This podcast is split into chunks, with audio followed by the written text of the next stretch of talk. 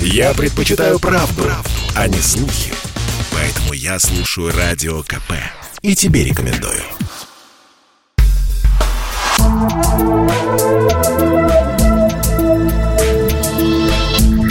Просто космос. Всем привет! Здесь «Просто космос» и я Баченина М. Осень не способствует радужным мыслям, поэтому сегодня несколько апокалиптический выпуск. Как думаете, если человечество доживет, как будет выглядеть начало гибели Земли или Солнечной системы? Примерно через 60 тысяч лет Солнце и звезды передвинутся, и наши современные созвездия исчезнут с лица неба.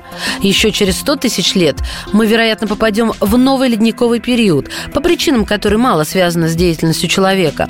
И прежде чем пройдет еще миллион лет, земные вулканы навсегда изменят ландшафт Земли. Но все это мелочь по сравнению с тем, что Вселенная готовит для нас. Чуть меньше, чем через 4 миллиарда лет галактика Андромеды и, возможно, галактика Треугольник объединятся с нашей галактикой Млечный Путь, сильно изменив структуру галактики и вид ночного неба. Сейчас она в двух с половиной миллионах световых лет от нас и движется со скоростью 43 километра в секунду.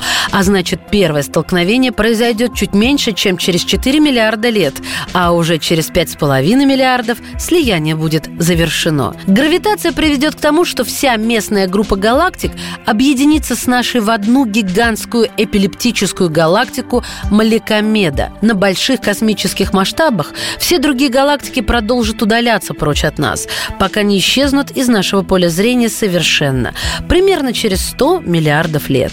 Все это время наша Солнечная система будет оставаться в полном порядке. Разве что выглядеть будет иначе. Солнце будет продолжать нагреваться по мере старения, пока через 1-2 миллиарда лет не положит конец жизни на Земле, вскипятив океаны нашей планеты. Еще через 5-7 миллиардов в ядре Солнца закончится ядерное топливо, и наша родная звезда станет красным гигантом, поглотив Меркурий и Венеру в этом процессе. Из-за особенной звездной эволюции система Земля-Луна, вероятно, будет вытолкнута прочь, и ей повезет избежать огненной судьбы наших внутренних соседей.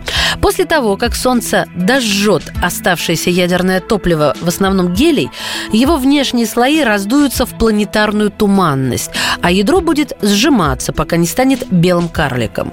Такова конечная судьба почти всех звезд в нашей Вселенной. Но планеты все еще будут здесь, вращаться вокруг нашего холодного, тусклого остатка звезды еще 9,5 миллиардов лет, если считать с текущего момента. Все это время Земля будет продолжать вращаться вокруг Солнца, а Луна оказывать на нее гравитационную тягу, что вызовет крутящий момент. Поэтому Луна будет уходить дальше от Земли, при этом замедляя вращение нашей родной планеты. Это замедление будет практически неощутимым. Вращение Земли будет замедляться на какие-то 1,4 миллисекунды за сотню лет. Но по прошествии 50 миллиардов лет орбитальный период Луны будет составлять 47 дней. Сейчас это чуть более 27 дней, а наши 24-часовые сутки должны будут замедлиться, чтобы соответствовать этому. Сутки станут длиннее в 47 раз, через 50 миллиардов лет. К этому моменту Земля и Луна станут приливно заблокированными, то есть Луна будет всегда появляться в одном и том же месте на небе. Просто космос.